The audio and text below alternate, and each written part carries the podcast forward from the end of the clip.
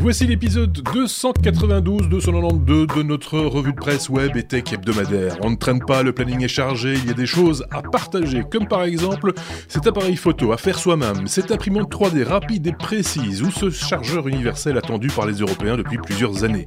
On parlera de Tesla et du Bitcoin, d'un smartphone qui s'enroule et d'une idée pour recycler nos masques chirurgicaux. Où que vous soyez, quoi que vous fassiez, n'hésitez pas à réagir, à partager ou à commenter cet épisode. N'oubliez pas de vous abonner si ce n'est pas encore le cas. Bonne écoute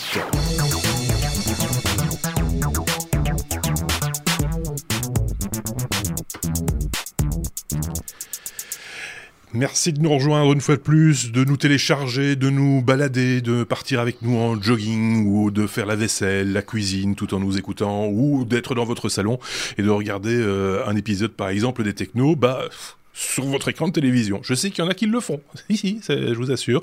À moins que vous soyez euh, actuellement sur Twitch et que vous nous regardiez en direct au moment où nous enregistrons cet épisode. Je le rappelle, nos enregistrements ont lieu tous les jeudis soirs à partir de plus ou moins 20 heures, ça dépend un petit peu si on est bavard avant ou si euh, voilà. Ici, nous étions un petit peu bavards, c'est bien vrai parce qu'on se partageait quelques informations avec euh, les deux chroniqueurs du jour qui sont d'un côté Picabou euh, en direct de France, puis de l'autre côté nous avons David en direct de Thaïlande. Autant vous dire qu'avec Bruxelles au milieu, il y a comme un choc thermique puisque en plus il fait nuit pour l'instant au moment où nous enregistrons cet épisode. David, je pense qu'il y a combien de degrés pour l'instant un petit moins de 30, c'est ça?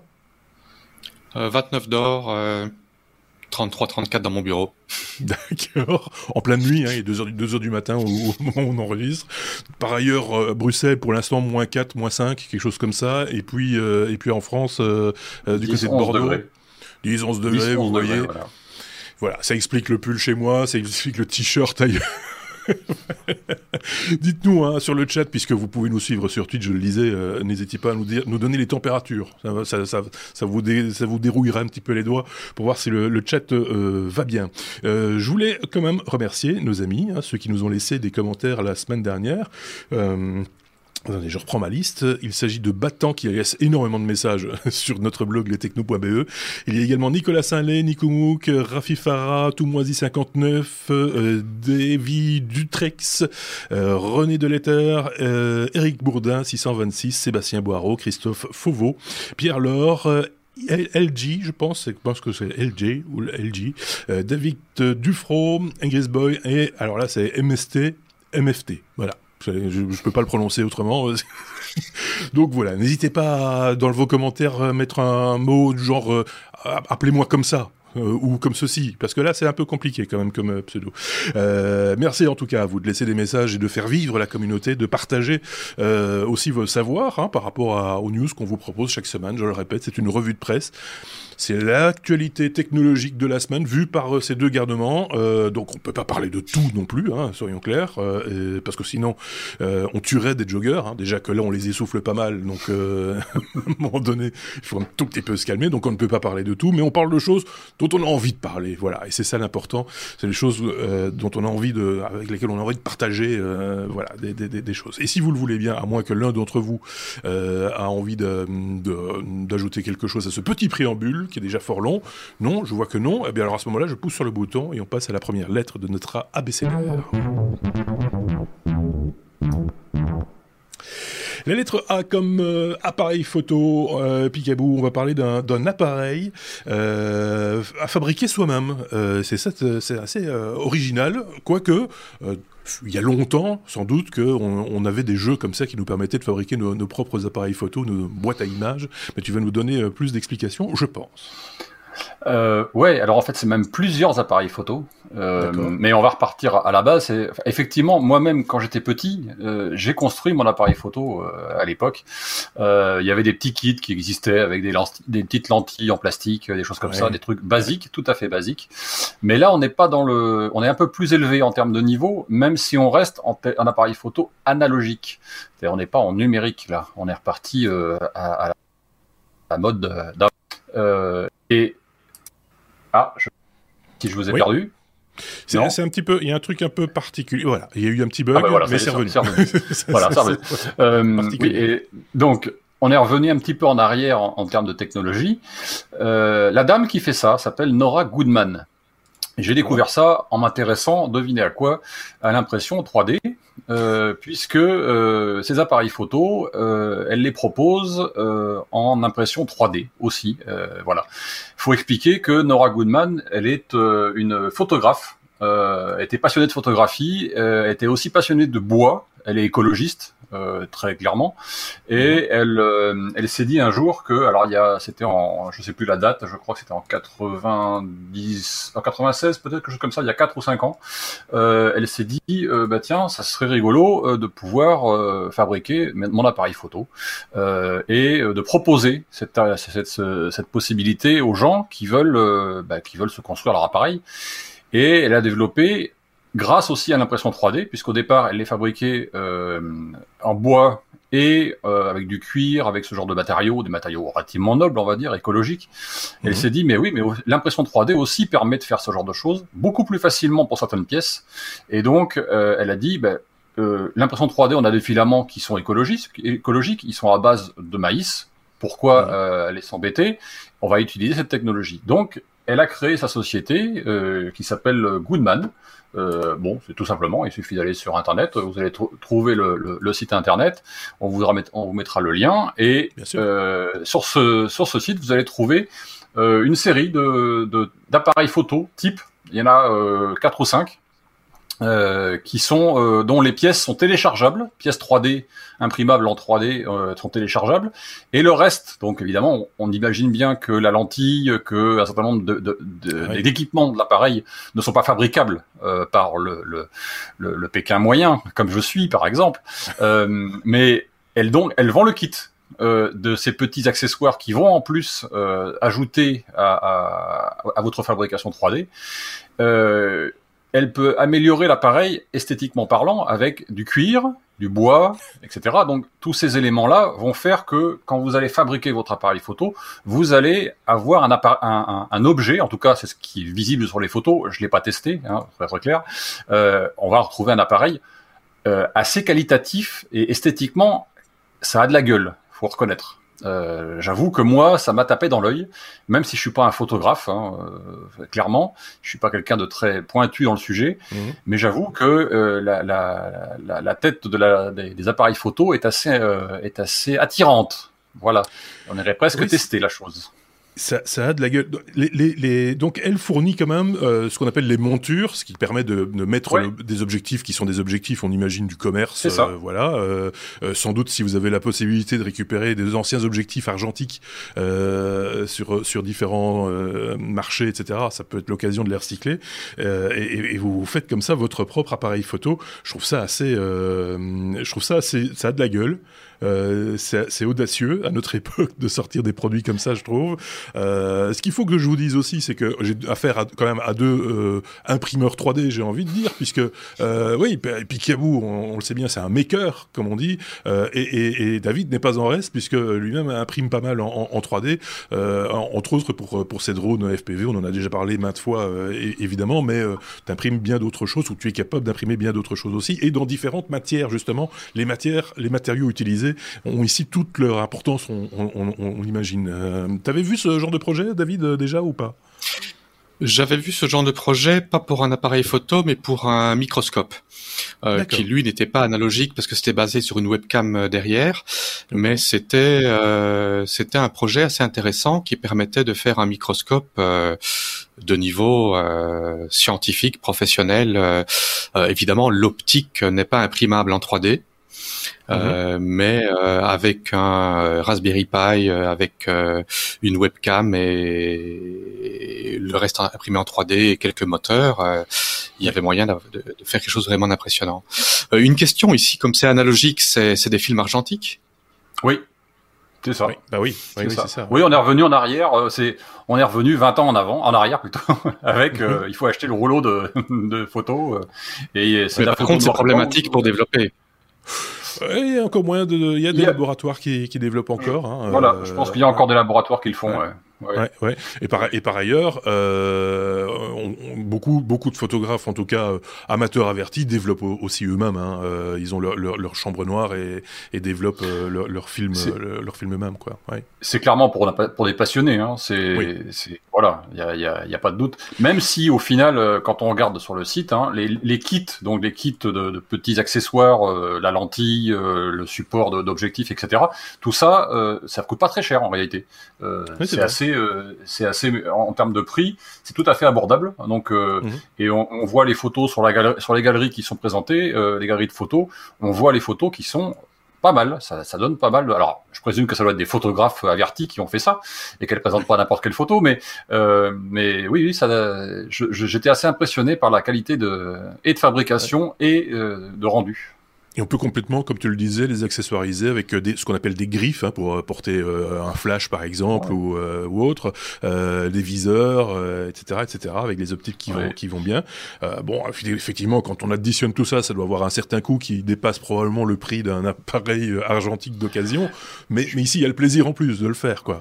Je pense pas, mais que quelqu'un un peu bricoleur et électronicien, etc., euh, récupérerait un vieil appareil numérique pour le transposer euh, avec certains éléments dans cette coque euh, euh, au vieux design, enfin au vieux design, au design rétro. Et je pense qu'il s'amuserait quoi. Ça, ça va plaire à un, de nos autres chroniqueurs, hein, euh, Benoît, si tu nous écoutes. Euh, c'est pour toi. c'est genre de truc, ça va l'intéresser euh, au plus haut point, comme ceux qui sont passionnés de photos et d'impression 3D par ailleurs. Parce qu'on dit, il faut que ce soit des, des, des, photographes avertis, mais ça peut être aussi un imprimeur 3D comme vous, par exemple, averti, qui a envie de faire un cadeau à quelqu'un qui est fan de photos, par exemple. Hein, et on peut, on n'est pas obligé de le faire uniquement pour soi. On peut partager aussi. C'est un peu ça l'idée. En même temps, c'est même conseillé, j'ai l'impression. Euh, euh, merci à la Hulotte de, de, nous rejoindre euh, sur le, sur le chat, un auditeur habituel. On, je vois qu'à Paris, il y a moins 2 degrés, d'après ce que Eric nous, nous a dit. et il y a quelqu'un qui nous dit moins 4, moins 5 par là, devinez où je suis ça va être compliqué. ça va être un tout petit peu compliqué. Mais bienvenue en tout cas à vous qui, qui, qui, qui nous avez rejoints. Je pense que ce sujet-là, voilà, les liens, comme tu l'as dit, euh, sont euh, bien sûr dans notre site ou en description de cette vidéo. Comme toutes nos sources d'ailleurs, on vous confie l'ensemble de nos, euh, de nos sources à chaque fois. On parle régulièrement crypto-monnaie, vous le savez, chez les technos, mais, mais pas que. Hein. Ici, il est question de, de Tesla et de, et de Bitcoin. Je tiens à signaler quand même qu'il y a, euh, je pense que c'était la semaine passée ou la semaine d'avant, on avait parlé de, de, Bitcoin, de minage de Bitcoin dans une BMW, dans une BMW, euh, dans le dans, dans, dans le, le, coffre d'une BMW. Ici, c'est pas le même principe. Euh, c'est voilà, on parle de voiture aussi et de Bitcoin, mais c'est pas tout à fait la même chose, David. Oui, voilà. La crypto fait beaucoup parler d'elle ces temps-ci. Et euh, le Bitcoin a, avait déjà atteint en début d'année des records euh, historiques. Et là, tout d'un coup, ben, cette semaine-ci, euh, Elon Musk a décidé euh, d'investir 1,5 milliard de dollars euh, dans le Bitcoin, ce qui l'a propulsé de 17% en une journée. Et ça a encore augmenté d'une dizaine de pourcents depuis. Donc c'est euh, c'est assez exceptionnel et euh, en fait euh, le monde de la finance commence à prendre réellement au sérieux le Bitcoin, les crypto-monnaies et, et tout le monde en, en boite le pas. Donc c'est fort intéressant comment les choses euh, se déroulent.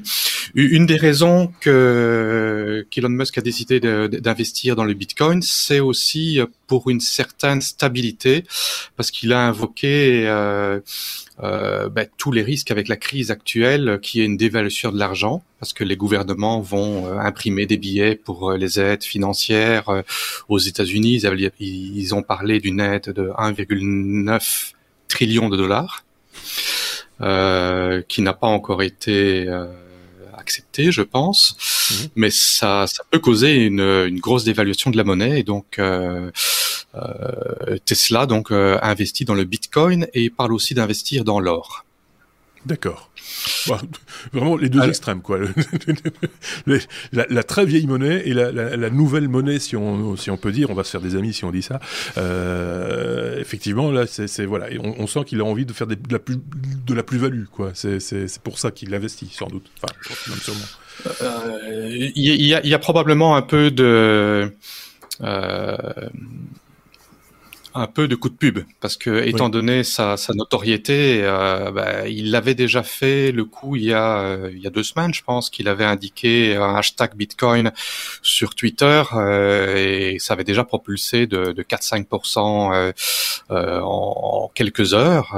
C'était redescendu un peu par après, mais bon là l'annonce est venue. Bon, si demain il dit il revend ses Bitcoins et il passe à autre chose, ça risque de chuter d'autant. Ouais, ouais.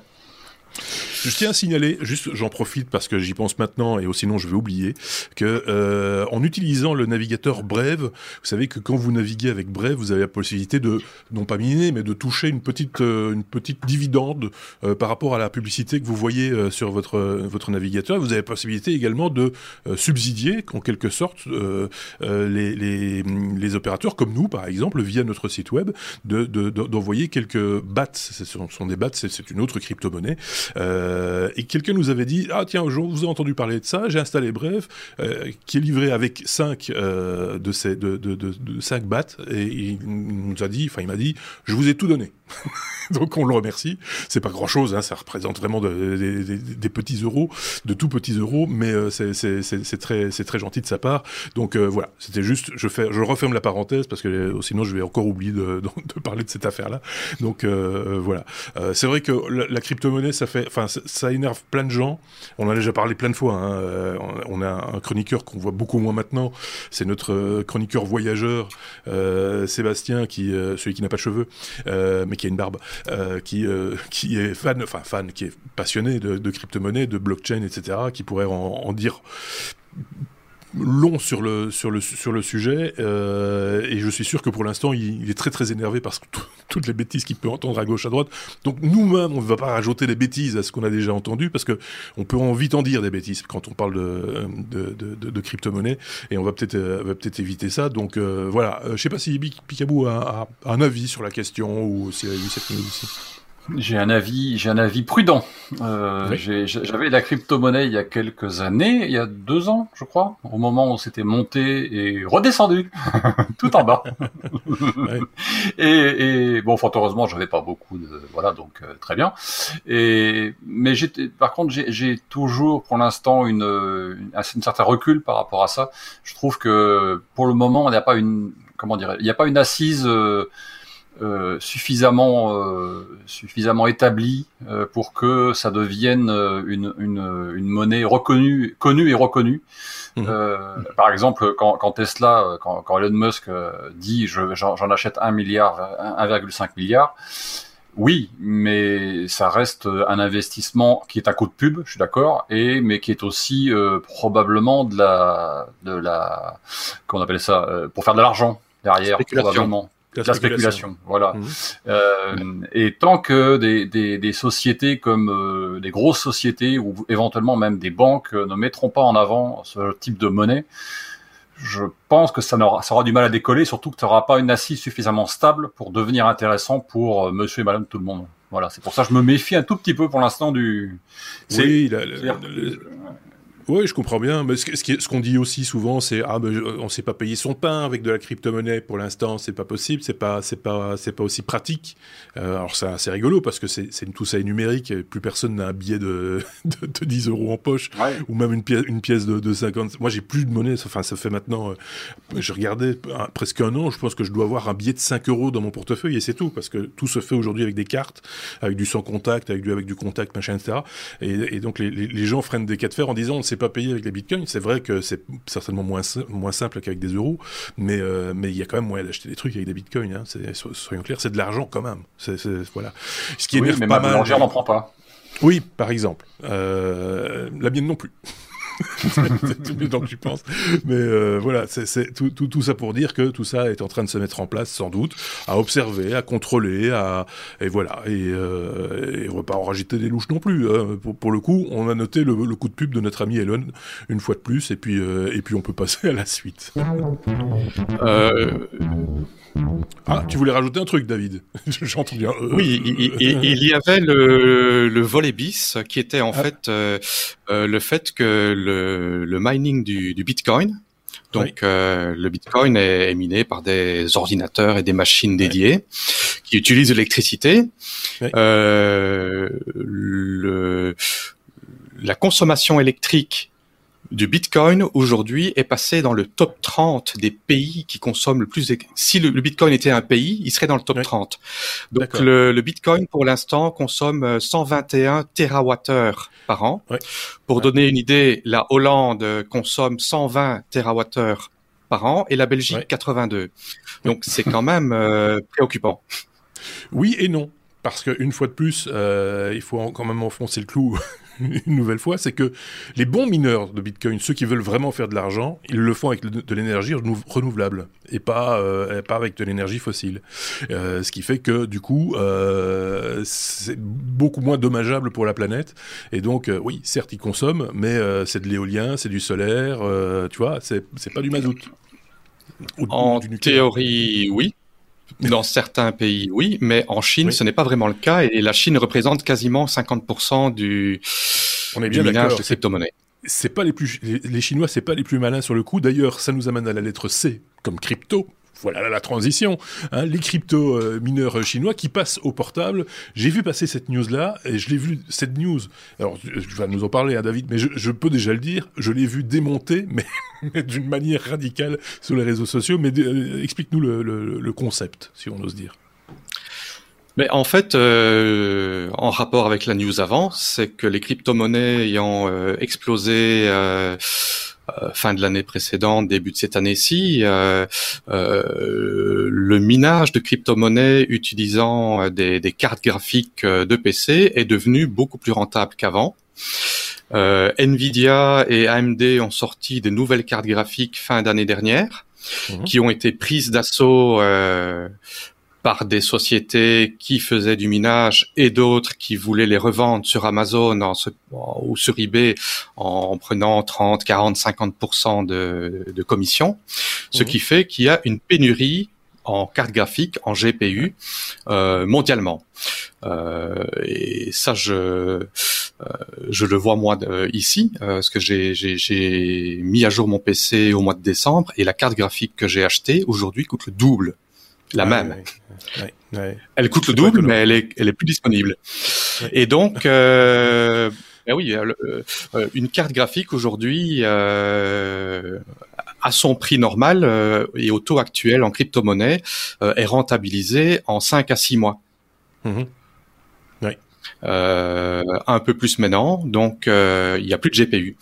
Et euh, Nvidia a sorti des, euh, des, des, GPU pour portable et les mhm. premiers portables avec GPU euh, en génération euh, GeForce RTX 3000 sont sortis sur le marché récemment, dont Asus qui en a sorti. Et euh, ils ont été pris d'assaut parce que ils sont rentables pour miner la crypto-monnaie. Et en effet, il y a des salles entières apparemment en Chine.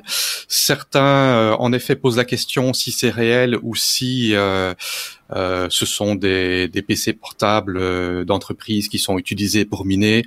mais bon, moi, ayant été fait mes petits tours ici, étant assez proche de la Chine, j'ai vu un laptop de génération euh, RTX 3000 qui coûte un prix exorbitant. Euh, c'est tout à fait plausible au, taux actuel de minage que euh, les, les, mineurs se rabattent sur les laptops pour miner il, va leur, il va leur falloir du temps pour pour les rentabiliser, plus la consommation de ces machins-là, parce que ça consomme quand même. Il faut voilà, c'est de l'énergie. un portable, alors je vais pas dire que ça consomme plus qu'une tour ou qu'un qu'un PC ou, ou, autre, mais ça consomme quand même. il y a un écran. Ça consomme beaucoup moins. Oui, mais bon, ça consomme. Et puis ça. Ça consomme beaucoup moins. Euh, Parce que moi, je le fais sur mon sur mon portable. Un portable que j'ai acheté il y a quelques mois qui n'a pas une carte graphique toute récente.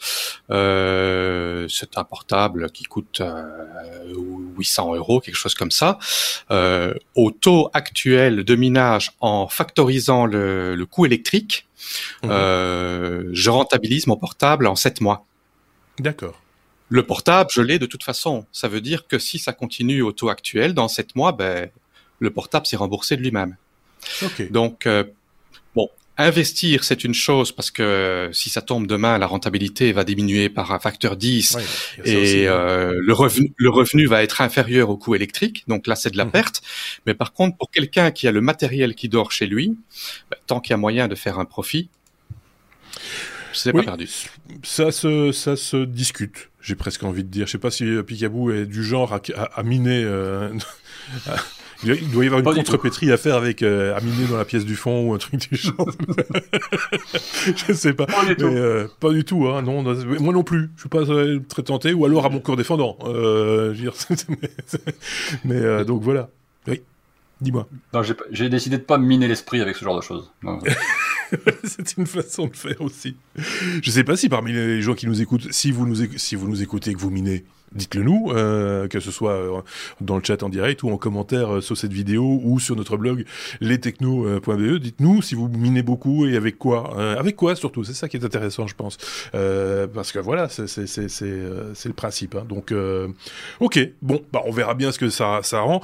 Ceci étant dit, je connais une pelletée de gamers qui attendent des RTX et, de vidéastes aussi par ailleurs, parce que ce sont des cartes aussi euh, très intéressantes pour faire du, du, rendu euh, vidéo, hein, par exemple, euh, de la 3D, etc. Donc je pense que ce serait bien de lâcher un petit peu quelques, quelques cartes pour, pour ceux qui font autre chose que du minage, si j'ose dire. Est-ce qu'on a fini sur ce sujet, David? Parce que je sais que David, lui, toujours, il y a toujours un petit laps de temps, il fait... et puis après, ça, ça enclenche. Ok. Euh, c'est de nouveau, mais comme euh, chargeur unique. J'avais presque envie de dire chargeur universel, mais euh, il me semble que on avait déjà parlé d'un chargeur universel, mais dans un autre niveau il y a plus longtemps. donc ici, on parle d'un chargeur unique. On parle bien sûr d'un chargeur pour nos, devices mobiles, hein, pour les, smartphones, les tablettes, etc. C'était dans les papiers de l'Europe depuis pas mal de temps, et là, ça, apparemment, ça, semble aboutir, euh, Picaboo. Euh, il y a eu un texte, euh, donc euh, le, texte a été voté par plus de 500 voix par contre 400 pour contre 40 pardon. c'est un texte en fait qui avait été présenté en mars 2018 si ma mémoire est bonne. je crois que c'est ça d'après la proposition d'origine. Oui, c'est ça. En mars 2018 et qui proposait justement pour des questions entre autres écologiques mais aussi d'économie euh, de chacun de nous, euh, de euh, limiter, enfin de, de, réduire le système de charge de nos petits et moyens appareils, donc ceux qu'on transporte hein, dans la poche, dans le sac, etc. donc ça concerne aussi bien les téléphones d'ailleurs que les appareils photo, que ce genre de, de matériel, de limiter à un seul type de chargeur. Mmh. Il faut bien s'entendre sur le, le nom chargeur, c'est-à-dire c'est aussi le câble qui va au bout. Euh, c'est pas uniquement le petit bitonio que vous branchez dans la prise, c'est aussi le câble qui va au bout et la prise qui se branche sur votre euh, sur votre bidule qui est dans votre poche. Euh, et là, euh, aujourd'hui, la Commission européenne a dit, eh ben c'est acté, on va retenir un seul type de chargeur. Pour le moment, je suppose, parce que ça n'est pas dit dans l'article, mais qu'on se dirige vers de l'USB-C, euh, aux grandes dames, je pense, de mm, d'une certaine pomme qui, euh, elle, a été partie sur du Lightning euh, et qui euh, a fait un gros, gros, a poussé dans l'autre sens, on va dire. Voilà. Ouais, ça, gros fait, je pense pas mal de lobbying dans l'autre sens pour dire c'est pas normal et nous on a fait des efforts, etc. Donc bon, aujourd'hui la, petite news, c'est pas une grosse news, il n'y a pas plus qu'à dire ce que ça dessus, c'est qu'a priori, donc la Commission européenne a validé le fait qu'il y aura bien un seul type de euh, chargeur en Europe, euh, a priori de l'USB-C. Voilà. Ok. D'accord.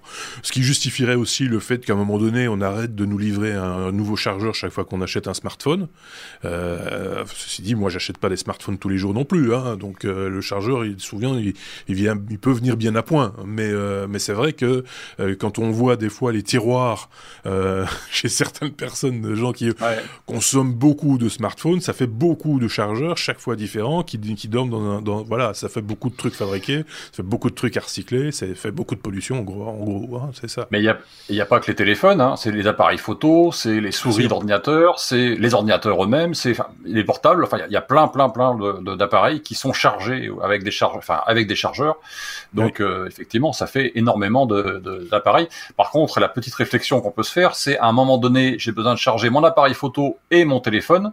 Si j'ai qu'un seul chargeur, comment fais-je? D'accord. On est d'accord. Mais ça, je pense que c'est à chacun à investir dans le nombre de chargeurs dont il a réellement besoin pour son usage personnel. C'est pas le cas de monsieur ou madame tout le monde, peut-être. Et donc, euh, voilà. moi, je trouve ça plutôt. Euh, au début, j'étais très réticent parce que je me dis, on achète quelque chose, on voudrait l'utiliser tout de suite. Et si on n'a pas de chargeur, comment qu'on fait? Ben, Manifestement, si, on a, on a ce qu'il faut. Et puis, euh, et puis, à un moment donné, on, finit par se, par se débrouiller. Ce qui est bien aussi, c'est le, fait de se mettre d'accord aussi sur un standard au niveau de la connectique. Et que, et que, bon, il faudra du temps, mais, mais que tout le monde se mette, se mette d'accord là-dessus, ça, ce serait plutôt pas mal aussi. Comme ça, ça permet effectivement de ne pas devoir chercher pendant 10 heures dans la caisse pour trouver le bon connecteur avec la bonne connectique, etc. Donc, euh, il y, a, y, a, de ça euh, aussi. Je sais pas ce qu'en pense David, euh, gros consommateur d'appareils électroniques, donc de chargeurs bah, L'USB-C était déjà venu, euh, devenu un peu de facto euh, le standard de chargement. Donc mhm. ce que ce que le Parlement européen a voté, c'est en quelque sorte euh, ce qui se passe déjà en réalité, et l'Europe n'est qu'une partie du monde. Donc ils ne peuvent pas décider d'un standard si les États-Unis, l'Asie parce que euh, on, on, ne peut pas non plus avoir des chargeurs euh, différents en Europe, euh, d'ailleurs dans le monde. Par contre, une problématique. ils sont ils sont capables de faire levier, hein, très très honnêtement, sur le, par rapport aux fabricants, etc. Ils ont quand même ils, ont leur mot à dire, on va dire, par rapport par rapport à ce qui est mis le, problème, c'est qu'il y a il y a déjà tellement d'appareils dans le commerce aujourd'hui qui utilisent l'USB-C, donc ça va dans leur sens que s'ils avaient s'ils avaient décidé un autre une autre connectique, ça serait un peu difficile pour les gens qui ont un autre appareil ou alors ils doivent acheter un nouvel appareil. Oui, mais ça, aurait pu. Mais par contre, connaissant connaissant ça ne ça, ça, ne solutionne pas tous les problèmes parce qu'en fait même en USB-C, euh, tous les chargeurs ne sont pas les mêmes. Il y a des chargeurs qui permettent de charger à 18 watts, d'autres à 27, 36. les chargeurs de laptop peuvent aller jusqu'à 100 watts. Donc euh, euh, oui, ok. de l'ampérage euh, un, chargeur 18 watts va fonctionner pour charger un laptop s'il n'est pas allumé, mais si c'est un laptop qui a besoin de 100 watts normalement, ben la batterie va mettre euh, 5 fois plus de temps à charger. Euh, oui, c'est ça. Le, voilà. le, petit, le petit chargeur en ampères, hein, euh, comme on a souvent avec les téléphones portables. Hein, en général, c'est des chargeurs en ampères, 5 volts. Euh, ça fait la blague, hein, ça charge correctement, machin, etc. Vous n'allez pas recharger votre ordinateur portable avec, avec ce modèle-là. ça me semble assez compromis. Ou alors vous allez devoir avoir beaucoup de patience et ne pas miner des bitcoins en même temps. Euh, surtout, surtout pas. Donc euh, voilà, tout ça a besoin de se normaliser à un moment donné. Il faut être, enfin, en tant que technophile, on ne peut qu'être d'accord, je pense, sur, cette question-là, parce qu'il y a quand même eu beaucoup d'errances euh, euh, différentes. Je vais prendre un bête exemple qui, qui, qui, est, qui est un, problème de consommation aujourd'hui euh, courante, c'est simplement les, les, modèles de prise électrique euh, qui sont différentes euh, que vous viviez aux États-Unis, en Europe, euh, en Grande-Bretagne, euh, en, Asie. Je ne sais pas quel type de connecteur. de, je parle juste de la prise électrique murale. Hein, c'est pas, voilà. J'imagine qu'elles sont différentes aussi en Asie, si je ne dis pas de bêtises. Hein, en fait, ici, c'est assez intéressant. Euh, les, les prises, de manière standard, sont des prises euh, style américain, ouais. euh, en 220 volts par contre, comme ouais. en Europe, 50 Hz. Euh, mais par contre, quasiment toutes les prises qu'on a ici en Thaïlande, tous les multiprises, sont des, multi, des, des multiprises et des prises multistandards. Ça veut dire que je peux brancher dedans une prise européenne, une prise américaine, une prise australienne et même les grosses prises anglaises. D'accord, on comprend pourquoi euh, le tourisme est une des sources de revenus importantes de la Thaïlande. Ils ont compris aussi qu'il fallait être accueillant avec les prises de courant. Mais, euh, voilà, c'est donc tout ça pour dire que là aussi, euh, quand on, moi ça m'énerve de temps en temps, j'achète du matériel audiovisuel par exemple, et dans la boîte je retrouve deux connecteurs Hein, ah bah, si vous vivez en Angleterre, euh, il y a celui-là. Si vous vivez aux États-Unis, il y a celui-là. Et puis celui-là pour l'Europe, machin. C'est complètement crétin parce que il y a la moitié des trucs qui partent à la poubelle euh, sans avoir été utilisés, sans être utilisés. C'est une dépense complètement inutile. Les disques durs externes, euh, j'ai pas mal de disques durs externes ici. Chacun des disques durs est fourni avec euh, trois ou quatre adaptateurs de prise, ah alors qu'en fait, moi ici en Thaïlande, je peux utiliser n'importe lequel, ils sont tous valides. Et en fait, il y en a trois sur quatre qui vont à la poubelle, et c'est du gaspillage. C'est complètement, c'est complètement idiot. Voilà, c'est, c'est, c'est, euh, on fait un peu la chasse au gaspillage, vous me direz, mais, à un moment donné, ça va bien. Il faut pas exagérer, quoi. C'est, euh, je sais pas ce que tu en penses, euh, Picaboo. Moi, je pense qu'il faut, faut pas dépenser. Ah mais moi, je suis, moi, je, je, suis en colère contre contre Apple, par exemple, qui est encore en train de nous fournir des appareils qui sont pour d'un côté avec de l'USB-C, de l'autre côté avec du Lightning, ce qui fait que moi, je me retrouve avec des câbles. Alors, je parle même pas des, enfin, les vieux câbles ont été abandonnés, mais je parle même pas des, des, des, câbles maintenant qui sortent, qui sont des technologies qui sont une perte d'énergie monstrueuse, qui sont des technologies sans fil, euh, avec le MagSafe et compagnie. C'est catastrophique en termes en termes de, d'écologie euh, et de rendement. Euh, ça fait chauffer les batteries, ça les bousille d'ailleurs entre parenthèses, faut le savoir. Donc je, je comprends pas d'ailleurs qu'Apple soit encore en train de se poser la question de savoir si euh, le, Lightning est intéressant ou pas. Il faut virer ce truc-là. Euh, je suis, je, je, pense que Apple, pour ce coup-là, sur le MagSafe, a malheureusement est malheureusement parti sur une mauvaise pente en, en suivant la mode du sans fil. Euh, Ils n'ont pas l'habitude de faire ça. D'habitude, ils arrivent sur des technologies qui sont abouties et que eux mettent à leur sauce en les améliorant et en apportant leurs pattes. Là, sur ce coup-là, pour ce que j'en ai vu, c'est pas une franche réussite.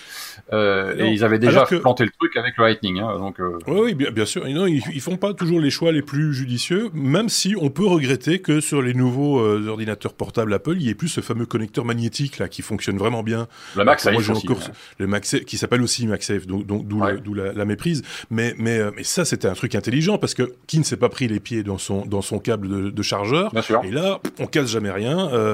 Ou alors euh, vraiment, il faut que le câble soit très usé pour le casser. Donc ça, c'était un truc qu'on on est tous en train de regretter amèrement, à tel point qu'il y en a qui ont fait des petits accessoires justement pour euh, ouais. pour téléphone portable, qui convertissent ça en, en, truc magnétique qui ressemble un petit peu au MagSafe. Et donc voilà, tout ça pour dire que euh, c'est pas simple, hein, trouver une norme euh, qui convienne à tout le monde et qui soit la plus euh, la plus, j'allais dire écologique ou éthique ou simplement logique en fait. C est, c est, ça, ça, ça, regroupe l'ensemble dans, dans, dans ce genre de dans ce genre de domaine. Voilà, c'est affaire à suivre, hein, comme on dit dans ces cas-là, à moins que David ait quelque chose à rajouter, je le sens réfléchir. Non? Non? Ah non, ok. Allez, on va encore parler impression 3D. Bah oui, c'est leur marotte, donc euh, forcément. Euh, impression 3D. Euh, alors là, ça, ça, m'a impressionné. J'étais à regarder la source euh, juste avant qu'on qu enregistre Picaboo. C'est une, nouvelle méthode de d'impression de, de, 3D euh, qui peut peut-être euh, révolutionner le, le, le principe. Oui, alors on va quand même mettre les, les, les, tous les guillemets nécessaires. Hein. Pour l'instant, ce sont des, des c'est une phase d'étude, de, de test, de, de recherche. Euh, mais effectivement, euh, là, il y a une entreprise. Alors, je crois que c'est coréenne, me semble-t-il. Euh, me semble, oui, je crois. Le, le, chercheur en question, le chef de la de la de l'équipe s'appelle euh, Cheng Sun. Je ne mmh. sais pas si ça se prononce comme ça, excusez-moi excusez si je prononce mal. Euh, ils ont développé euh, une technologie, alors qui est en fait une dérivation de la technologie DLP SLA. Euh, alors, pour expliquer rapidement, il y a d'un côté euh, tout ce qui est filament, dépôt de filament fondu, euh, etc. Ça, c'est du FDM. Et on a d'autre côté, euh, pour l'instant, qui est en train de se développer fortement et qui est en train d'arriver euh, assez rapidement chez, les, chez Monsieur Tout le Monde, parce que ça devient, ça, c'est pas cher, une technologie de polymérisation grâce à des écrans haute définition. Euh, donc en fait, on a un bac de résine dans le, sous lequel on a un écran. L'écran affiche plus ou moins des, des, pixels. Les pixels euh, éteints ne sont pas polymérisés. Les pixels allumés sont polymérisés. Et on fait ça couche par couche. Et il y a une voilà. startup qui avait proposé d'ailleurs un petit un, un, petit système qui fonctionne avec euh, le smartphone. Oui, c'est ça. Et, donc c'était l'un des premiers. Qui, oui, c'était un des premiers qui se mettait sur le smartphone. Alors, il fallait pas avoir peur de désinguer son, son smartphone pour le pour le coup, et au métier de la résine. Et puis et puis ce truc imprimait pendant toute la nuit. il imprimait un petit objet de manière un peu grossière, mais l'idée était là, quoi déjà. C'est ça, c'est ça. Et alors, évidemment, il y a deux ou trois problèmes avec les impressions 3D, qu'elles soient dans un d'un côté ou de l'autre, donc en filament ou en résine. C'est d'une part le temps d'impression, qui sont toujours très longs, euh, clairement, euh, et d'autre part un, un, quelque chose qu'on peut difficilement éviter dans certaines euh, fabrications, dans certains objets, ce sont les supports, qui mhm. fatalement utilise euh, beaucoup de matériaux qui est perdu au final. Euh, et donc, cette, cette, cette, cette, ce, petit, ce petit groupe de chercheurs a développé une technologie basée donc sur le DLP, donc un écran qui va flasher la résine et la faire polymériser, et en, en mettant au-dessus un plateau qui, au lieu d'être fixe sur un axe Z, donc vertical, mmh. qui va monter et descendre au fur et à mesure de la polymérisation, euh, est en fait un bras robotisé articulé euh, qui va bouger dans toutes les directions et qui va permettre de polymériser les couches dans le sens qu'il faut pour éviter d'avoir euh, les éventuels euh, les éventuels supports pour soutenir ces, ces, impressions. En plus de ça derrière, ils ont amélioré le système DLP pour que cette impression se, se fasse à une vitesse de la lumière, c'est le cas de le dire. Ils ont donc poussé le bouchon en termes de vitesse, arrivé, et, ils, expliquent qu'en fait, ils sont arrivés à imprimer 4000 couches en deux minutes. Alors, pour vous donner une idée, 4000 couches aujourd'hui, moi j'ai une imprimante euh, résine aujourd'hui. Si je voulais imprimer 4000 couches, euh, je pense qu'il me faudrait dans les 12 heures voilà. Oui. Ah, ça donne, ça donne une petite idée de la... 12 heures. voilà. Euh, c'est quelque chose, voilà, c'est, donc, et, donc l'avantage évidemment, c'est qu'on sort un, produit qui à l'arrivée, euh, à la for à une, à des formes bizarres, donc ils font voir une forme de tour Eiffel totalement, euh, perturbée, etc. Elle a l'avantage, cette tour Eiffel, c'est qu'elle est très détaillée, mais qu'elle n'a pas de support. Donc effectivement, quand vous sortez l'objet, il est, vous le nettoyez et il est propre il est nickel, il n'y a rien à y toucher. Voilà. Et en deux minutes, c'est juste colossal. Industriellement parlant, ça devient un ça a un intérêt euh, assez assez intéressant, assez euh, colossal. Petite euh, petite cerise sur le gâteau, il est dit à la fin, à la fin de l'article que, que, alors ils se sont pas étendus sur les détails, visiblement, ils gardent ça pour eux encore, que a priori ils pourraient aussi mélanger des résines, c'est-à-dire que cette technologie permettrait, avec différents types de résines, donc ça pourrait être des résines flexibles ou des résines dures ou des résines transparentes ou de couleur, euh, de mélanger ces résines au fur et à mesure de l'impression. Ce qui veut dire que, alors on n'a pas vu les, les, les, ce qu'ils ont imprimé, mais ils expliquent avoir fabriqué une pince avec différents types de matériaux, et cette pince est, de, est donc fonctionnelle telle qu'elle est, avec euh, une partie, euh, a priori une partie du manche qui est un peu agrippante, vous voyez, avec un, espèce de grippe euh, un peu sympathique, et puis la pince, elle en elle-même, est un peu fabriquée avec autre chose. Voilà, c'est un peu la technologie peut-être du futur, à voir. En plus, en, résine, on peut faire. C'est très résistant. Hein. Il y a moyen de faire des trucs hyper résistants. Euh, des dents, par exemple. Ouais. si c'est bien conçu, c'est résistant. Si c'est bien conçu, c'est résistant. Et, enfin, ça dépend aussi du type de résine, puisque tu le disais, il y, a, il y a différents types. Ça, ça fait un peu rêver quand même, David. Hein, je le vois. Il a les yeux qui s'écarquillent quand il voit la Tour Eiffel tordue. Il se dit, je ferais bien les trucs tordus moi aussi. bon, je, je, suis juste curieux de voir euh, l'aboutissement de de ce projet parce que techniquement, ça, je suis un peu perplexe. 4000 couches euh, en deux minutes, euh, connaissant l'impression 3D, connaissant les différentes problématiques, je, je suis curieux de le voir. Voilà. Oui, c'est ça. C'est de, de, la curiosité euh, à, à, à, Parce que on n'est pas deux fois plus rapide, on n'est pas dix fois plus rapide, on parle euh, ah d'un facteur 50 quasiment.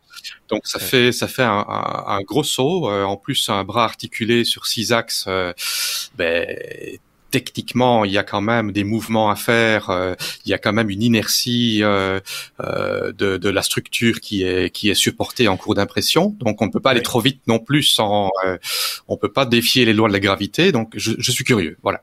Un rapide calcul me fait dire que c'est même un facteur 300 si euh, je tiens compte de l'impression euh, multicouche de, de Picaboo en, en, en, 12 heures versus les 2 minutes. C'est on est on, est plus proche des, des, des, du facteur 300, ce qui est énorme. Euh, c'est euh, voilà, c'est euh, c'est impressionnant. On ne demande qu'à voir hein, une fois de plus. on, on, reste un petit peu voilà, en arrêt devant, devant la chose. Gardons un œil ouvert là-dessus et, restons à l'écoute parce que ça, ça vaut vraiment le coup euh, de, de, voir, même si c'était, même si, si, si, si ça ne répondait qu'à la moitié de ce qu'ils promettent, ce serait déjà merveilleux. Donc euh, voilà, à faire à suivre. Même le dixième. celui, celui, qui, va, qui écrit le, le, driver d'imprimante pour ce machin-là, il faut parce que là, on est, on est quand même sur, sur, euh, on, on sort des, des, trois dimensions, quoi. Hein. ça devient vraiment tordu, quoi. Donc euh, à, suivre, c'est vraiment intéressant et évidemment, on vous a mis le lien vers l'article, hein, comme toujours, dans la description de cet épisode. On arrive à la lettre I comme euh, Internet. Voilà. on va parler d'Internet. Cette invention, cette, cette invention, pardon, euh, révolutionnaire. on va parler plus spécifiquement de Starlink, euh, David, parce que tu as des choses à dire sur Starlink. Euh, c'est vrai qu'il y a eu un lancé il n'y a pas tellement longtemps hein, d'une nouvelle nuée de, de, de, satellites Starlink. Oui, on en a parlé il y a a, a pas très longtemps justement. Et bah, il y a eu une nouvelle cette semaine, c'est que Starlink a maintenant lancé les précommandes pour le service service Internet ah. qui avait déjà euh, été fourni euh, en version bêta à à peu près 10 000 utilisateurs. Et certains chroniqueurs euh, sur YouTube ont déjà pu mettre la main dessus et tester le service. Aujourd'hui, on a un peu plus de 1000 satellites qui sont déjà en orbite sur les 6000 qui étaient prévus sur le projet et la couverture est déjà quasiment mondiale. Alors, en pratique, on peut s'attendre euh, les, tests qui sont déjà faits aujourd'hui, on parle de 120 à 130 mégabits en download et 20 à 30 mégabits en upload pour un temps de latence quand on est dans une zone géographique relativement proche de l'ordre d'une trentaine de millisecondes. Euh, ce qui est euh, ce qui est très bien, très utilisable et qui va permettre de, fournir Internet surtout à des zones qui sont retirées et bah, des îles. C'est l'équivalent d'une ADSL belge.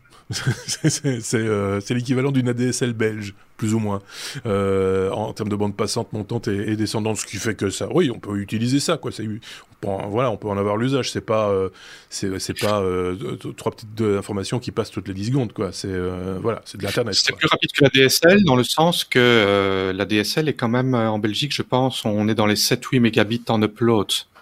Ça dépend en, débit montant. En montant, moi, je suis à 20 euh, en ADSL, euh, enfin en VDSL en l'occurrence. Euh, je suis à 20 en montée et je sais plus combien en descente, mais voilà. Et il y a moyen d'un petit peu progresser aussi. Je pense que le maximum qu'on fait en VDSL+, c'est du 30 mégabits, mais j'ai peur de dire des bêtises. En remontant, hein, je veux dire. Mais par contre, Starlink propose de monter jusqu'à 10 gigabits à terme. Ce ah qui est... Malgré que, voilà, ça, ça ça, peut énerver des gens comme les astronomes, par exemple, hein, euh, qui, qui, qui, qui, ne voient plus le ciel à cause des, des nuées de satellites qui inondent le ciel de, de, de, de, lumière. Il y a une pollution, malgré tout, euh, une pollution lumineuse.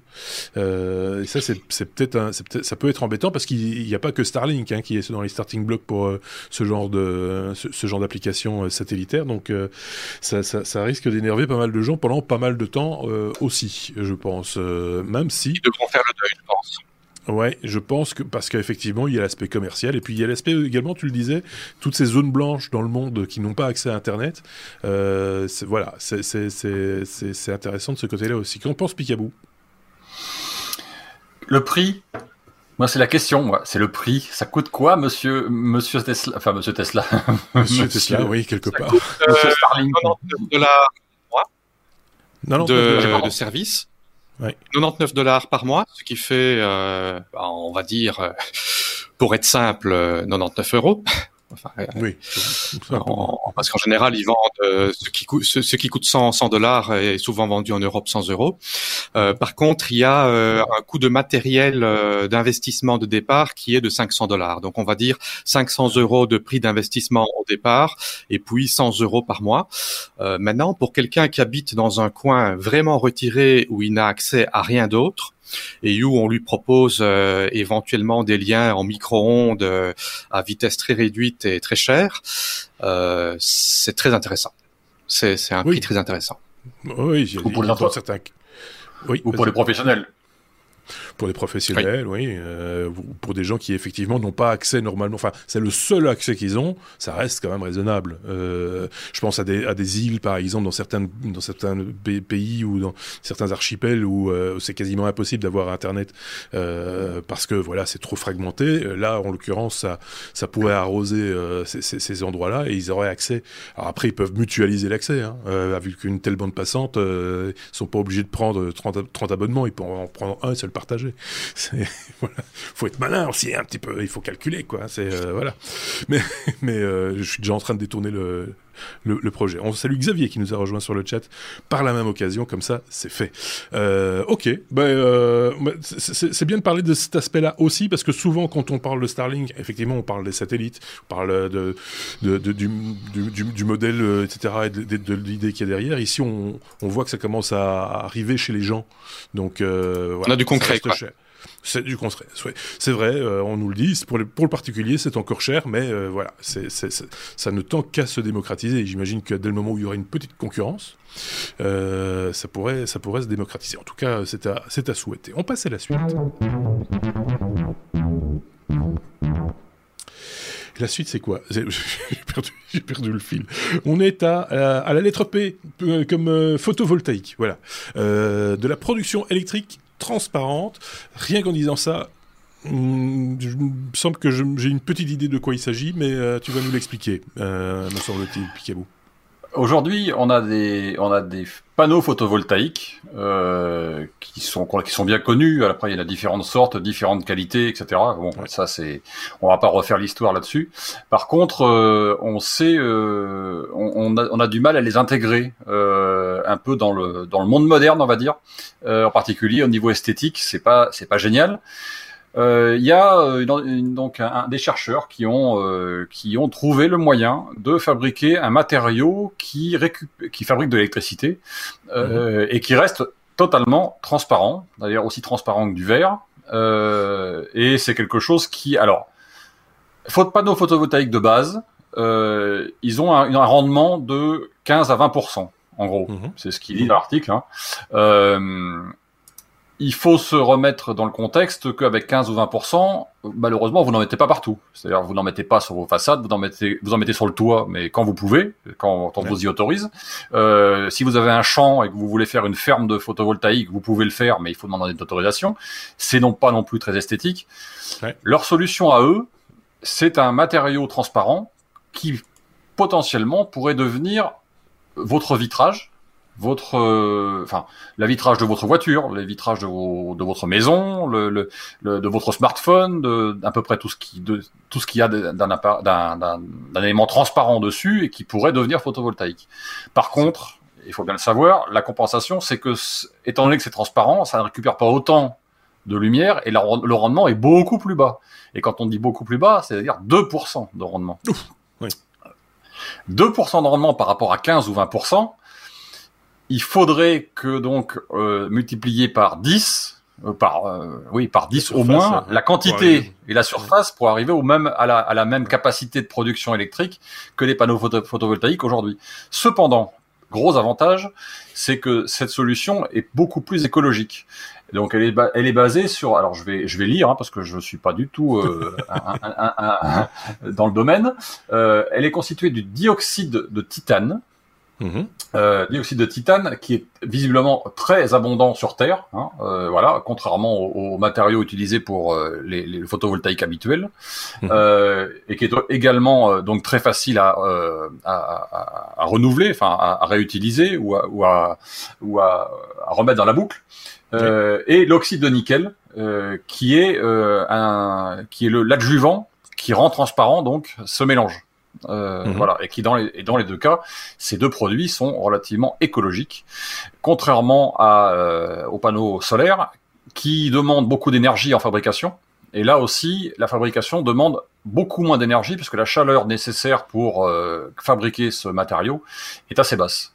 Voilà. Ça. Donc peu de rendement, mais un coût potentiellement très assez bas et mhm. une, une, implantation, euh, on va dire dans le monde moderne, enfin dans le monde, dans le monde tout court d'ailleurs, euh, beaucoup plus simple et, et, et, esthétique, on va dire. Oui, À voir si ça peut être intéressant.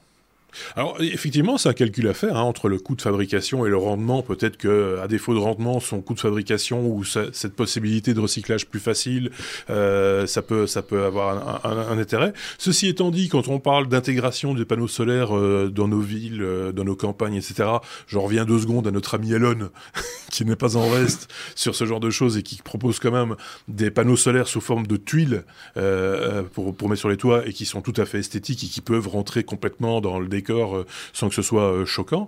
Et par ailleurs, euh, me semble-t-il, il existe également des vitres, mais, c'est avec un système de films qui sont posés sur les, sur les vitrages et qui sont également, qui font aussi office de cellules photovoltaïques.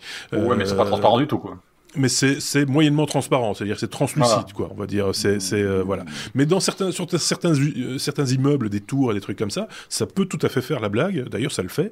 Euh, et, là, il y a d'énormes surfaces vitrées euh, qui, qui sont qui sont euh, exploitables.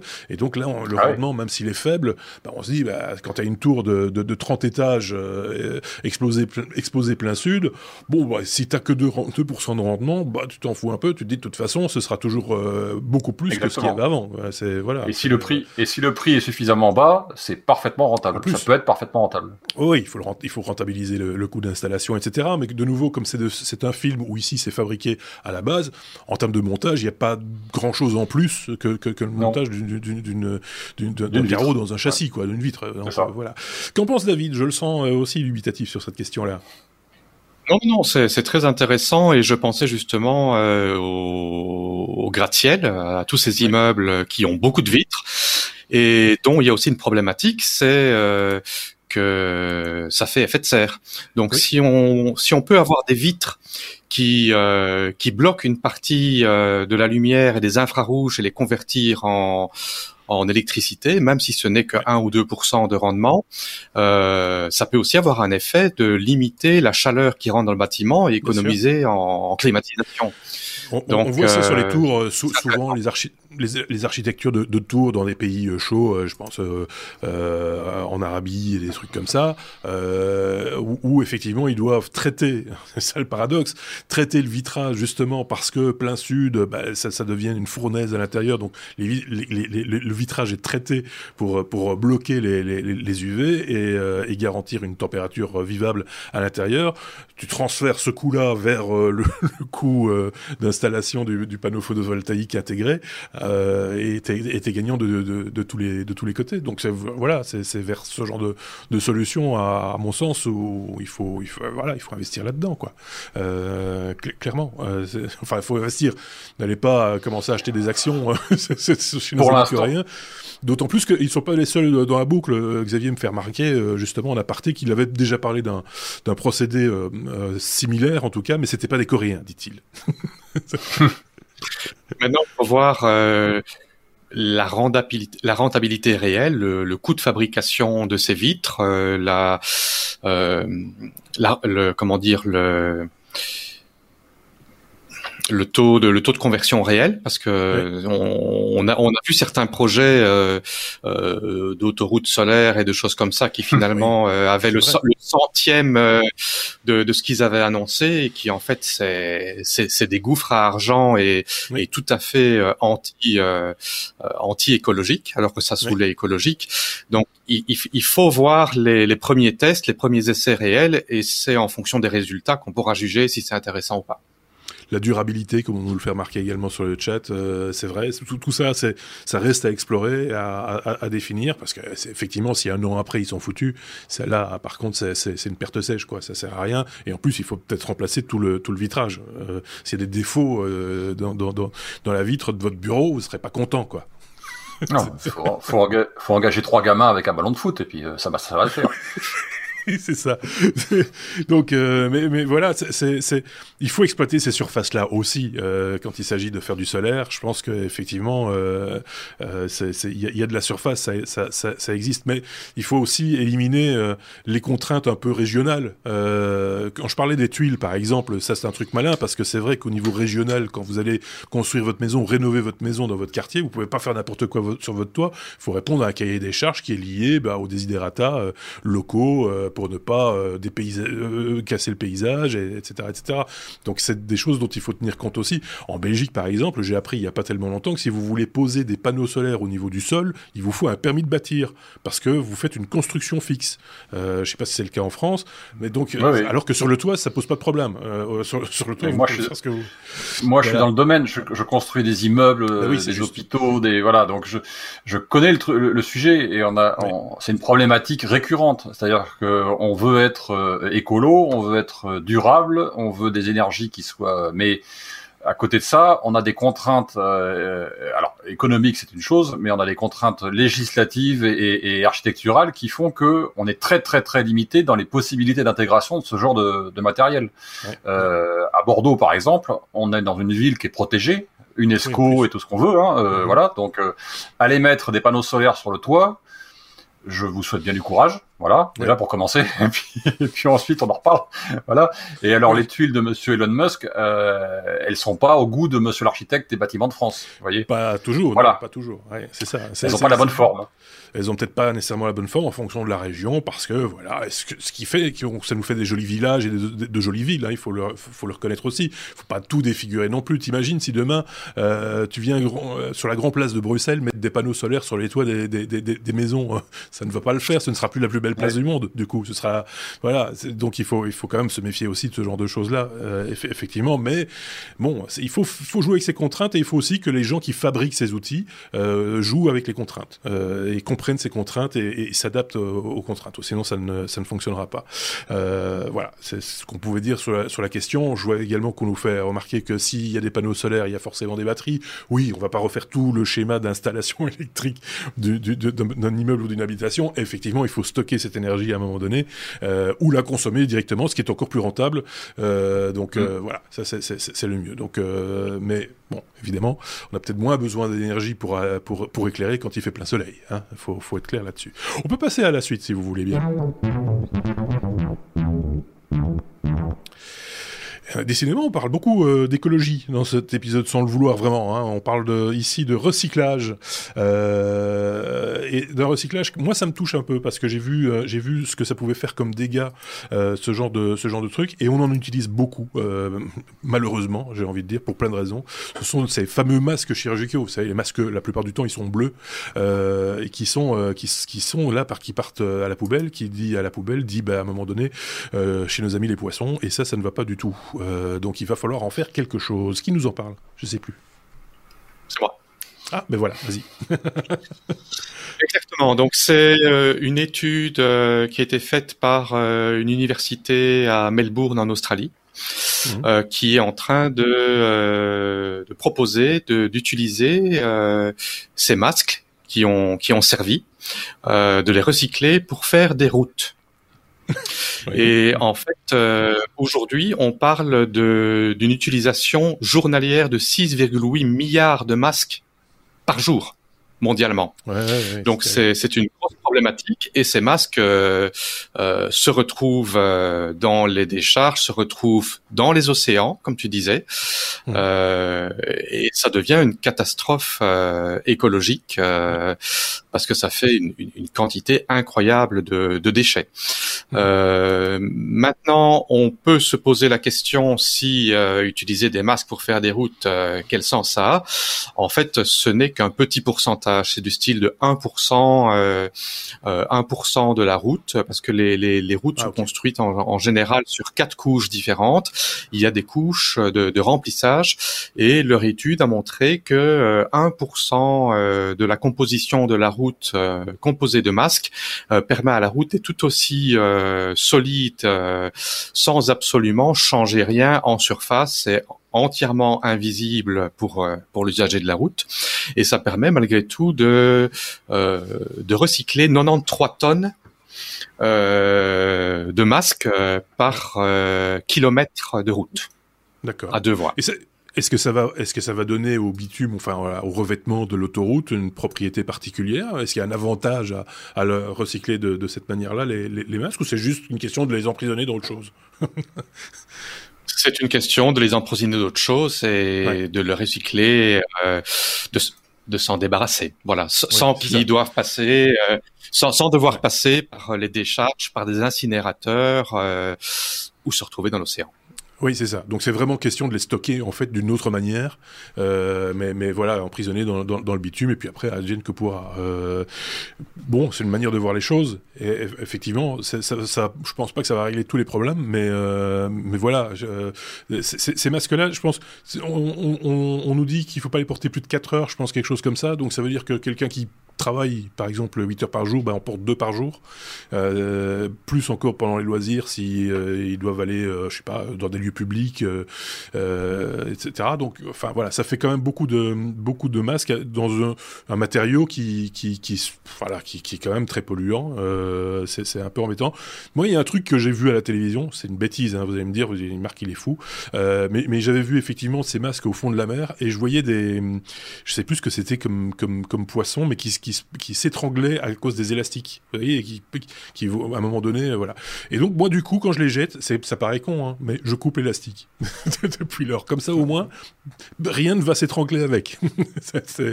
je, je, voilà, je me voyais pas le jeter euh, d'une autre manière. Euh, je sais pas ce que vous en faites chez vous de vos masques. Moi, c'est ce que j'en fais. Euh, Picabou, un avis peut-être. Euh, je me disais, enfin, je sais, je, je sais pas euh, quel, jusqu'à quel niveau ils sont biodégradables les masques donc chirurgicaux. Ah, très peu. Très très peu. Euh, donc euh, euh, effectivement, dans ce cas de, dans ce cas de figure, ça peut être intéressant effectivement de les intégrer à, à de l'enrobé, à du bitume, à ce genre de choses, ou même aux fondations qui sont sous les routes ou les autoroutes. par contre, je me pose aussi la question de savoir quelle énergie faut-il pour le retraitement de ces masques et l'intégration dans ce dans, dans, dans, ces routes, dans ces produits de, route. De, route. Voilà. Ouais.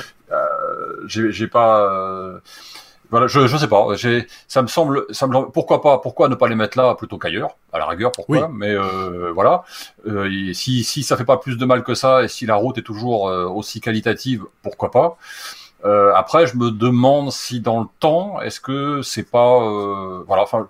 Il faudrait avoir un peu plus de recul, savoir si c'est un, si c'est quelque chose qui est réutilisable après dans, dans le futur. Quand on démolit la route, qu'est-ce qui se passe? Alors, Avec 1% dedans, je pense que c'est des miettes qui traînent quelque part, quoi. Mais voilà. Je... ce serait dommage de les retrouver une fois de plus, mais là dans l'estomac du poisson. Par contre, euh, c'est d'après l'article, en fait. Euh... Oui.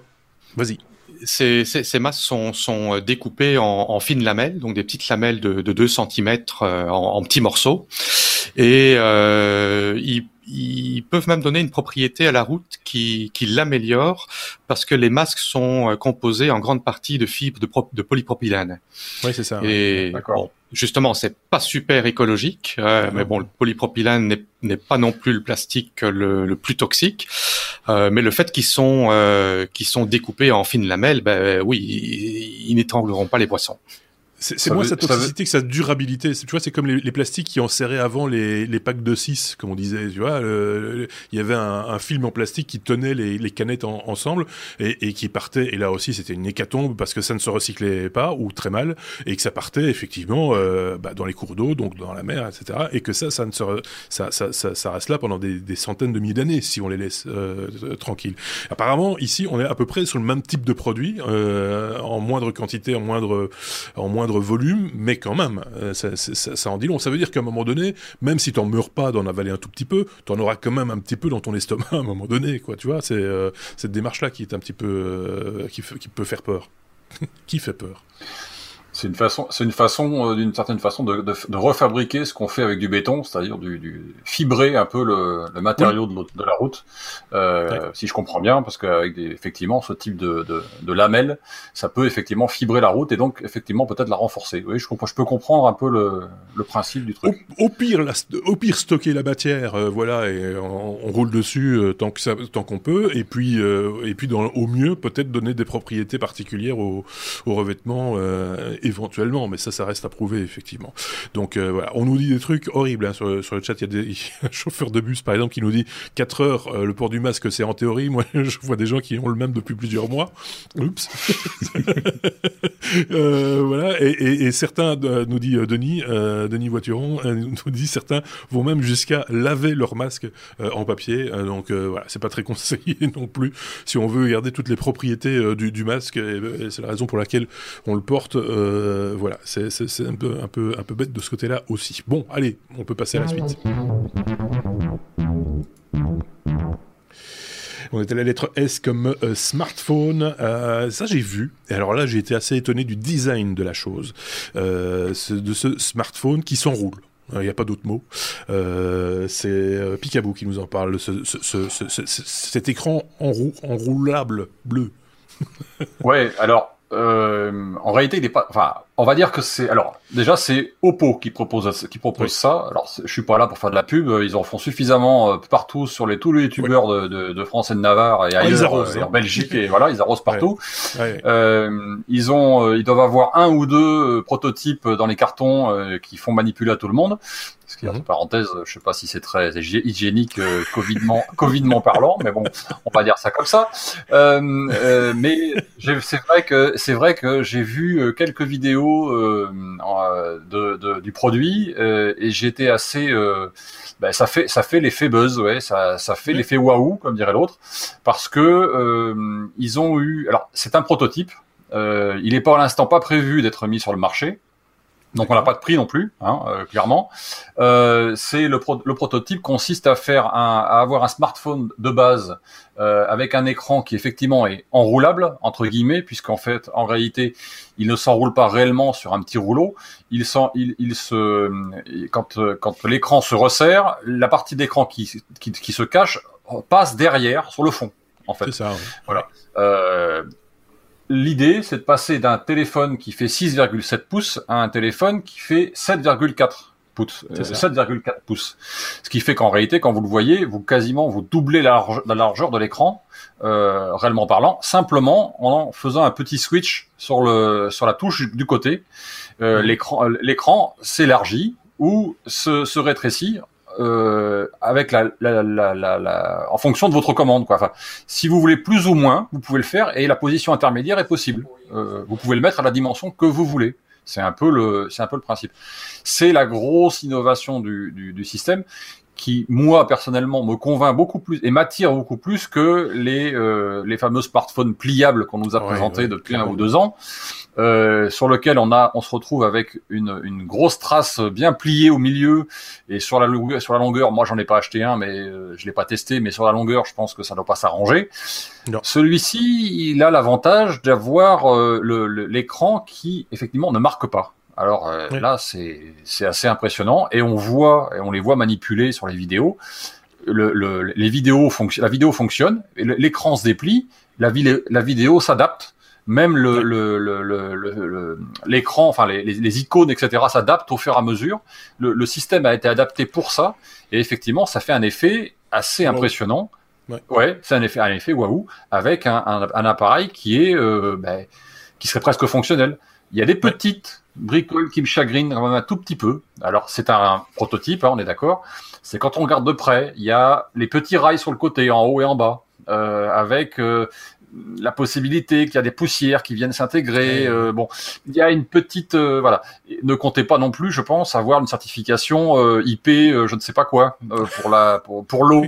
Je pense qu'il faut pas rêver à ce niveau-là. Et puis moi, je serais curieux de savoir quel est le toucher de l'écran. au niveau de l'écran, ça doit pas être la même, c'est pas, la même chose qu'en verre. En verre, on avait déjà même eu la même réflexion sur les, les, les, téléphones pliables, sur lesquels c'est du plastique, donc c'est moins agréable à toucher.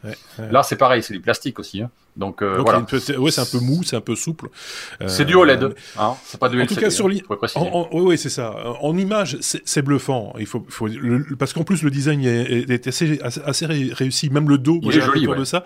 Le, le, dos est assez bien foutu. Ça, ça, ça a une prise, euh, une prise en main assez bien. Enfin voilà, c'est bien pensé. Euh, moi, ce que et, je te rejoins sur l'histoire de, de, de, des, des, smartphones euh, pliants ou pliables, c'est que dès qu'il y a de la mécanique dans un truc, ça va casser. Euh, c'est comme ça. C'est euh, et, et, et, on s'est cassé la tête entre guillemets avec les écrans tactiles à retirer un maximum de mécanique, quitte à retirer même tous les boutons. Euh, et ici, on va en rajouter de la mécanique pour Alors, on, est on passe de 6, de combien tu as dit de pouces 6,7 à 7,4 c'est un pouce de différence. Voilà, enfin, je veux dire, c'est pas non plus, même si c'est pas du coup. Mais en largeur, ça fait deux fois la largeur quand même. Oui, ça oui, c'est ça. C'est pas les mêmes proportions. Pour ça, mais mais mais voilà, c'est ça, c'est forcément plus fragile qu'un smartphone ou une tablette euh, tout à fait euh, classique. Ça, il faut, faut, faut, faire son deuil, en tout cas euh, dans l'immédiat, j'ai l'impression, hein, d'un smartphone qui aurait cette capacité-là et qui serait tout à fait tout à fait résistant, comme on peut le voir dans certains films de science-fiction où les gens vont sur Mars, tu vois. tu vois mais, mais, mais, voilà, moi, je rêve d'un téléphone comme, je sais pas si vous avez suivi la série The Expense. Je sais pas si vous avez vu cette série. voilà. J'ai encore regardé Moi, je veux ce téléphone-là. J'ai encore regardé l'épisode 10 de la saison, je sais plus quelle saison c'est, euh, sur, euh, sur euh, Amazon Prime hier soir. Voilà. voilà et, et moi aussi, ils sont, ils sont, ils, c'est, mais les, voilà, les, gens qui, les gens qui font des films et etc. ont, ont une imagination euh, fertile et, euh, et, et, souvent les industriels feraient bien de s'en inspirer de temps en temps parce que euh, ils ont, ils ont souvent de bonnes idées, c'est vrai. Et c'est vrai que c'est très joli et, tout ce qui s'ensuit. Et on est aux antipodes hein, de ce qu'on voit là. Tu vois, ouais. Mais en même temps, ça peut aller vite. Effectivement, c'est, alors ce qui est bizarre, c'est quand, quand tu parles de ce, de ce, genre de téléphone, alors il y a Expense, mais aussi, on a aussi vu ça dans d'autres films de science-fiction, c'est des, des, smartphones, des téléphones euh, transparents. Alors qu'on a toujours dit que c'est quoi l'utilité d'avoir un truc transparent. Mais quand on en voit un dans un film, on se dit oh ce serait chouette. mais, ça, existe transparent. LG, LG l'année dernière a fait l'année dernière ou il y a deux ans a fait des télévisions, a présenté des télévisions transparentes. Euh, bon en plus d'avoir présenté des télévisions dépliables, enfin enroulables. Mais oui, ça, c'était déjà au CES il y a deux ou trois ans, je pense, les, télévisions qui, s'enroulent au pied de ton lit, euh, etc., ou dans ton meuble. Oui, tout à fait. Mais c'est sans doute la même technologie qui est utilisée ici, mais dans une, dans une autre proportion. Qu'en pense David, qui euh, rumine dans son coin Je ne suis pas convaincu du tout, euh, dans le sens que je ne vois pas vraiment ce que ça va apporter au grand public. Euh, ça va probablement coûter deux fois plus cher, ça va probablement ah, durer deux fois moins longtemps. Et euh, je vois mal comment comment on va pouvoir mettre un écran protecteur dessus anti-griffe. étant donné que ça se roule et ça se déroule. Donc euh, ça va être probablement être une aubaine pour les fabricants de smartphones parce qu'ils vont pouvoir en vendre deux fois plus. Ils vont battre un nouveau record de prix parce que pour l'instant, euh, quand je vois les, les, nouveaux smartphones qui sortent, euh, on disait dans le passé qu'Apple était très cher, mais je regarde les autres marques maintenant, ils sont plus chers qu'Apple pour certains. Pour certains, certains modèles, ils sont, ils, sont en train, ils sont en train de faire la course à qui aura le smartphone le plus cher. C'est l'impression que j'ai. Oui, tout à fait. Sans parler, euh, sans parler que je souhaite bon courage au coq Rhino machin pour mettre une coque autour. Hein. oui. ça. Alors une question évidemment, ça c'est une question troll qui nous vient euh, sur le chat. C'est la seule question importante. Y a-t-il une prise jack? C'est, voilà, Non, il n'y a pas. Non, mais il faut, il fournissent la mèche de 3.5 mm. voilà, c'est ça. Ils fournissent la mèche. Il faut le forer soi-même. Il faut le forer soi-même, effectivement. Enfin voilà, ça a le mérite d'exister, c'est un prototype. Est-ce que ça sortira dans le commerce? Bon, On verra bien. Euh, et qui l'achètera? Ben, Là aussi, on verra. Et, combien de temps ça durera? Ben voilà, c'est euh, pourvu qu'ils en fabriquent pas trop. Hein, qu'on ne pollue pas plus la planète avec des déchets. Euh, Je pense plus que c'est euh, que c'est une vitrine technologique c'est possible. Ouais. C'est euh, une démonstration. Un peu comme le, le, téléphone pliable de Samsung. Je l'ai vu ici dans un magasin Samsung. Il est absolument hors de prix. Je n'ai jamais vu personne qui l'avait euh, euh, dans la rue ni dans les transports en public. Mais par contre, c'est une vitrine technologique. Oui, oui, c'est ça, mais c'est pas une vitrine de bon goût, par contre, parce que le design, excuse-moi, quoi, hein, c'est quand même. Je suis d'accord. Donc, euh, on va se faire des amis chez Samsung, mais en même mais temps. bon, les goûts, les couleurs. Voilà, c'est ça. D'une part et d'autre part, comme on l'a dit, euh, par exemple ici, euh, tout le monde en a parlé et tout le monde a eu l'occasion de le toucher. C'était pas gratuit. Euh, nous, on s'en fout un peu parce qu'on on, on, touche pas d'argent là-dessus, donc on, dit ce qu'on pense. C'est l'avantage qu'on a, sans doute par rapport à d'autres qui ont monnayé leur opinion. c'est comme ça.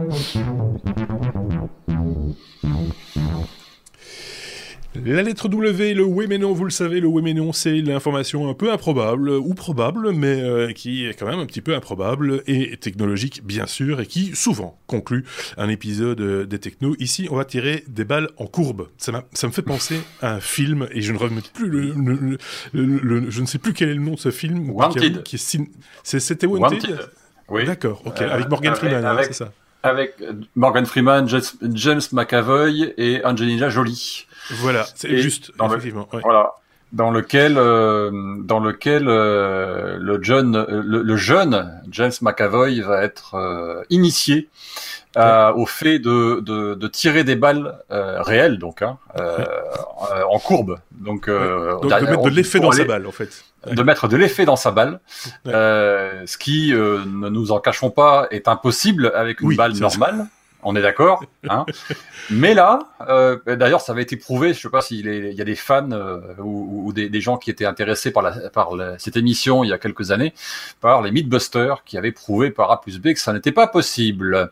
Eh ben, si finalement, ça c'est possible, mais il vous faudra utiliser des balles en mousse euh, avec vos jolies armes Nerf, ah les Nerf, les Nerf, je sais pas comment on les appelle. Nerf en, Nerf en général. Ouais, c'est ça. Nerf qui sort trois, trois, trois, trois armes de destruction pas si massives que ça, qui, qui permettent de tirer des balles en mousse courbe avec une courbe donc d'aller tirer, d'aller euh, dégommer vos copains euh, derrière un poteau, derrière un mur, derrière une, derrière un arbre, derrière euh, ce que vous voulez, si tant est que vous ayez réglé votre arme comme il se doit. ces armes ont la particularité d'avoir un, au bout du canon un, une petite, un petit système articulé donc qui tourne sur lui-même et qui en mhm. fonction de son orientation va générer va faire générer à la, à la à la petite babale en mousse que vous allez envoyer, euh, va lui faire euh, avoir un mouvement de rotation sur elle-même, suivant l'angle que vous allez appliquer, hein, évidemment. Et ce mouvement de rotation va lui permettre de d'obtenir une courbe au moment de sa trajectoire. Et c'est grâce à ça que vous allez tirer euh, des, des, balles en courbe euh, pour aller euh, dégommer le chat qui se planque derrière la fenêtre. Voilà. Pas que le chat, parce que c'est quand, quand, même le, jouet favori des gens qui travaillent en open space, et j'en sais quelque chose, et en particulier dans les domaines informatiques. Voilà, les, gens qui sont souvent branchés sur l'ordinateur très longtemps, à un moment donné pètent un câble, j'en ai vu hein, comme ça, et qui, qui, qui sortent le, la, la, sulfateuse Nerf multi, multi-coup pour dégommer le mec du fond qui fait du JavaScript. Euh, et donc, euh, euh, il y a des guerres comme ça. Hein. Ici, c'est pas les fléchettes en mousse traditionnelles qu'on rencontre le plus souvent avec les nerfs. c'est vraiment la version avec les balles, hein, les petites balles jaunes. Et, et, là aussi, il y, a des modèles multi-coups, enfin à répétition. vous pouvez faire des, des, combats assez, assez intéressants. Y a un, moi, je connais un plateau de, de, de, de, voilà où il y a des gens qui travaillent et chaque fois que je passe, je traverse ce plateau, je sens dans mon dos les, les impacts de, de petites flèches en, en, mousse et je sais que je suis particulièrement apprécié. Je les salue s'ils si, si, écoutent et c'est vrai, vivement retour dans les open space du coup, hein, parce que le, euh, le télétravail n'aide pas Nerf à mon avis à, à vendre plus de plus de matériel. C'est un vrai problème. Euh, moi je trouve ça, je trouve ça assez, assez comique quand même de, de, de, de, de, de pousser la recherche sur ce domaine-là euh, et, et, et d'arriver à de tels résultats. C'est assez impressionnant quand même. Ouais, je, je, je, pense qu'ils avaient repris, un, je crois qu'il y avait un principe qui avait été repris. Alors c'est dit dans, dans l'article, mais je sais plus où est-ce que c'est euh, est-ce que c'est dit. Mais il y avait euh, des produits qui avaient été sortis un peu un peu sur le même principe, mais pas aussi efficaces et pas sur la bonne, euh, pas sur les mêmes distances. Là, ils ont vraiment réussi à faire un produit qui tire loin.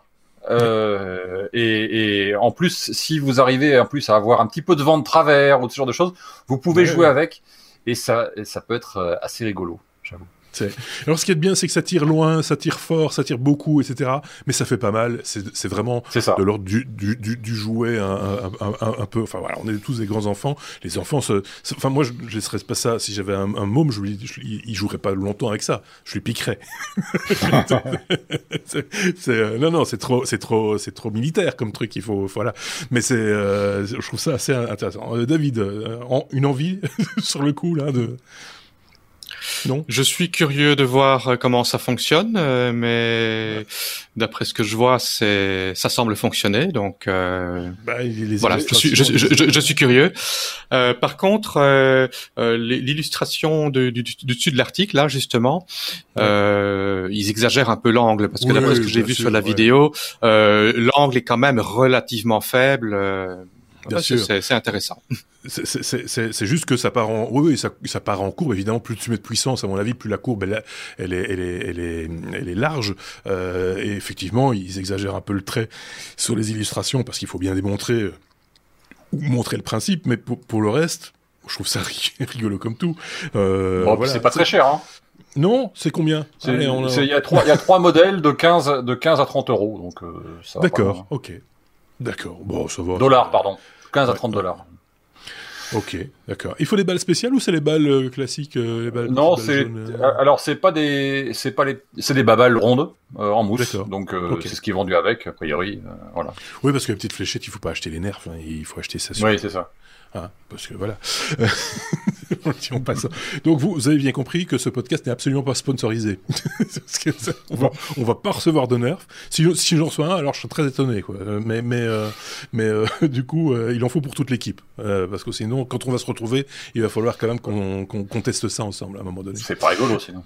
Bah oui, c'est ça. C'est pas, c'est pas, c'est pas très drôle. Franchement.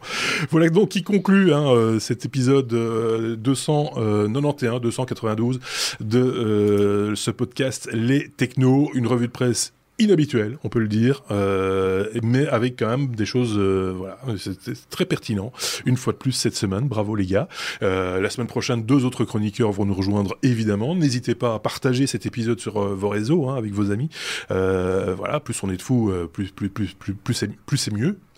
je, à un moment donné, je me remettre à parler français correctement, vous inquiétez pas, mais je suis un petit peu fatigué, comme tout le monde en cette période, je pense. merci à ceux qui étaient sur le chat. Hein, J'ai vu que Sébastien nous avait rejoint également. Euh, un peu plus tôt. Et donc, euh, merci à, Denis, merci à, Archis, à Dovasol, à Denis, j'ai dit. Euh, c'est ceux que je vois là dans l'immédiat. Xavier également qui nous avait rejoint un peu plus tôt. Merci à David qui va vite aller faire dodo maintenant. à Bangkok, il est 3h30, c'est ça Quelque chose comme ça 3h30 du matin. Euh, et qui arrive à dormir avec 29 degrés dans sa chambre. Moi, j'y arriverai pas. Euh, merci également à J'ai l'air quand même dans la chambre. Ah, quand même, oui, voilà. Donc, euh, merci à, merci Pigabou. On se retrouvera bah, très bientôt, hein, de toute façon. Je rappelle que toi-même, tu fais des vidéos euh, sous le nom Bricolo et Mulot. Euh, que l'on il suffit de taper Bricolo et Mulot dans son navigateur favori et on tombe sur toi. Hein. Enfin, ouais, on est tombé sur vous allez tomber sur YouTube, mais la chaîne YouTube est en. Bah oui, c'est pour ça. Est, stoppée maintenant. Il faut aller chercher sur Pertube. Voilà. Ouais, c'est sur Peertube. Donc euh, le, le, le, le, partage de vidéos euh, en peer-to-peer. Donc euh, voilà, bricolo et mulot. Euh, t'as bricolé un truc récemment euh, T'as fait une démonstration récemment Oui, j'ai fait. Qu'est-ce que j'ai fait? Je sais même plus, dites donc. Je sais plus. Moi, j'ai pas été voir. Pour le coup, j'ai pas, eu, pas eu beaucoup de. Je sais. je sais plus. C'est pas Vous allez voir. De toute façon, il y a, y a, des archives. Il y a des, il y a du, il y a du. Si vous cherchez à vous occuper, à, vous avez trois planches, deux clous et une foreuse. Si, en fait, je, je sais ce que j'ai fait. J'ai fait le le truc qui me sert à tenir la lampe, la lampe qui m'éclaire depuis tout à l'heure. ouais, c'est ça. En impression 3D, encore en impression 3D et en tournage, euh, tournage métallique, tournage sur du tour métallique. Tour Bon, et t'en as fait une vidéo ou pas euh, il faut Oui, oui, une petite vidéo. Ouais. ok, d'accord. Ben, on ira, on ira voir ça évidemment. Merci à vous, merci à tous et euh, à très bientôt. Salut.